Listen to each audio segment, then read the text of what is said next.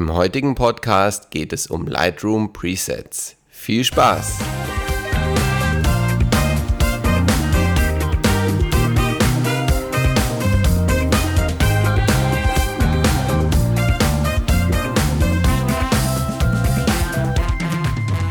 Herzlich willkommen zum Fotografie-Podcast Frag Andreas.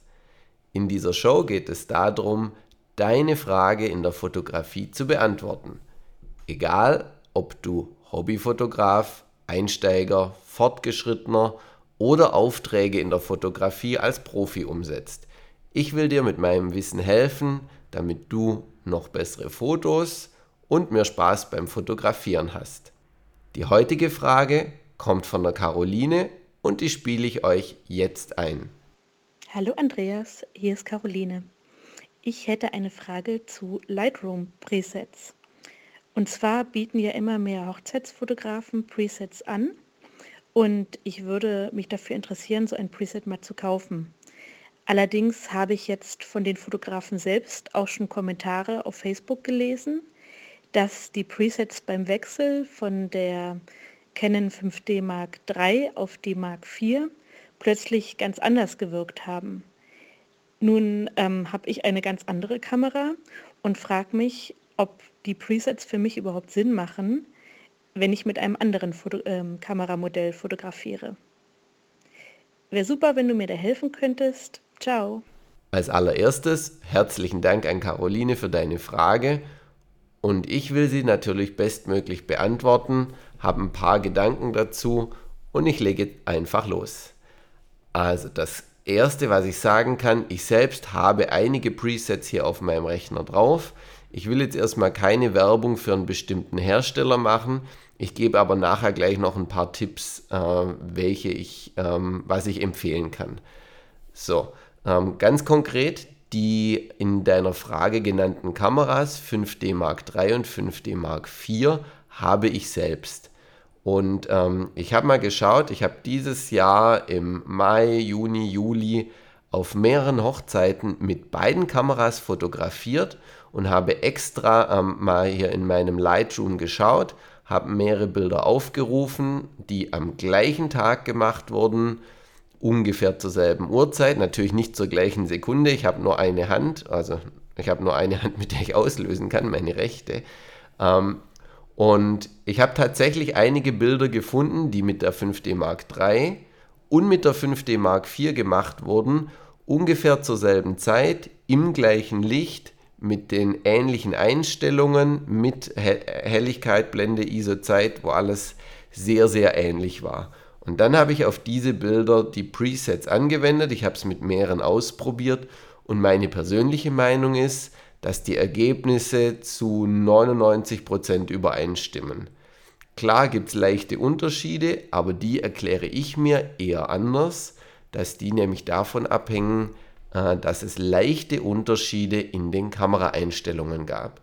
Da war mal ein ISO-Wert 400 statt ein ISO 100 eingestellt und das hat natürlich Auswirkungen auf die Farbwiedergabe.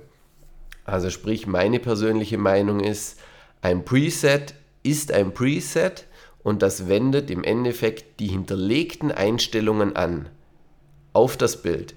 Und es ist egal, welche Kamera verwendet wurde. Es gibt natürlich zwischen Kamera A und Kamera B gibt es Unterschiede.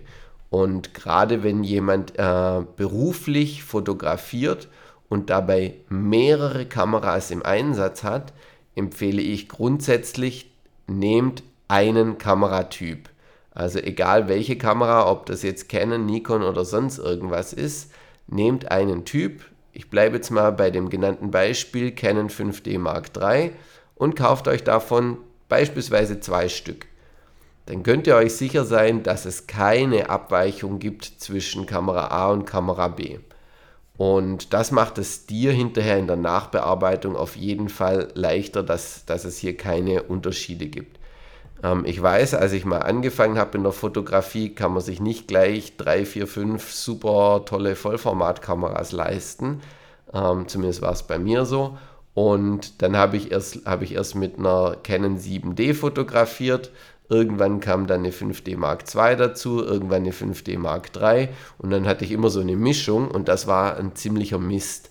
Und ich musste, also ich musste teilweise die Bilder doch noch zusammen korrigieren, dass die einheitlich sind.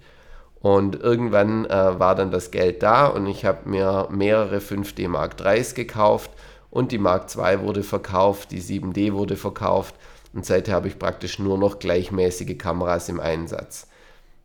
Hm, außer in den Fällen dieses Jahr, wo ich zwei verschiedene Kameras miteinander getestet habe und jetzt im Nachhinein feststelle, dass die sehr, sehr ähnlich sind. Also, das wären mal ein paar Gedanken dazu.